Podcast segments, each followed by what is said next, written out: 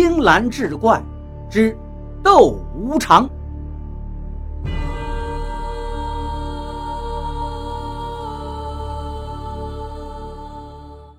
再说那黑白无常早就藏在窗户外面，只等小倩得手，也就是那刘二狗元气耗尽之时，他们就好出手捉拿刘二狗。谁知这刘二狗没上当，倒是把小倩给吓跑了。他们俩也不敢贸然去捉刘二狗了，只得蔫头耷脑的回到了地府。白无常愤恨道：“哥哥呀！”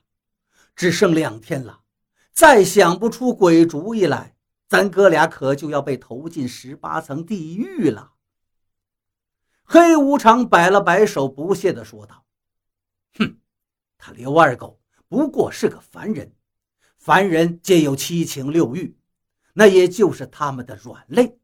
只要我们找准了软肋，也就是咱们的机会了。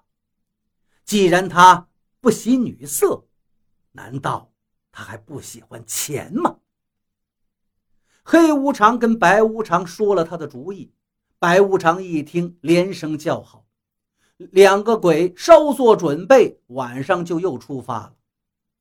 来到刘二狗家门口，只见刘二狗又躺在炕上睡觉。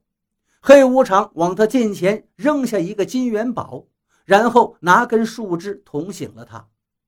刘二狗睁眼一看，呵。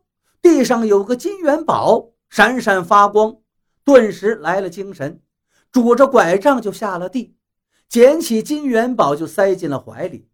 再往前一看，不远处还有一个，急忙走过去捡起来也塞进怀里。眼看刘二狗中了他们的圈套，这黑无常就把嘴凑到白无常耳边得意道：“你看看，凡人。”还是过不了这一关呐！他跟着咱们转磨磨，等不到天亮就会把他累个半死。到那个时候再抓他，看他还有几分力气。白无常朝他竖个大拇指：“大哥圣命！”这两个鬼一边丢着石头变成的金元宝，一边小声聊着话，却见刘二狗咕咚一声摔倒在地上，半天都没起来。白无常惊愕地问道：“哥哥，他这是怎么了？”黑无常想了想，得意地说道：“他已经累趴下了。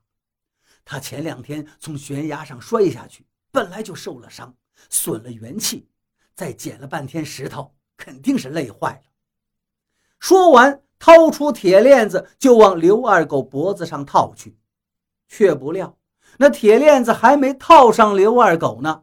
黑无常倒觉得自己的脖子被铁链子套住了，不觉一惊，只见刘二狗早从地上跳将起来，勒紧了绳子，笑嘻嘻地说道：“嘿嘿，真被我给猜对了，果然是你们俩在捣鬼啊！昨天夜里给我玩鬼上身，今天夜里又想玩鬼推磨，我倒想问问你们。”还有什么鬼点子？他使劲一勒绳子，黑无常被勒得喘不过气来，急忙求饶道：“刘大爷，您快松手！”刘二狗道：“你们答应我一件事，我才能放开你们。”那黑无常带着哭腔说道：“我们答应您。”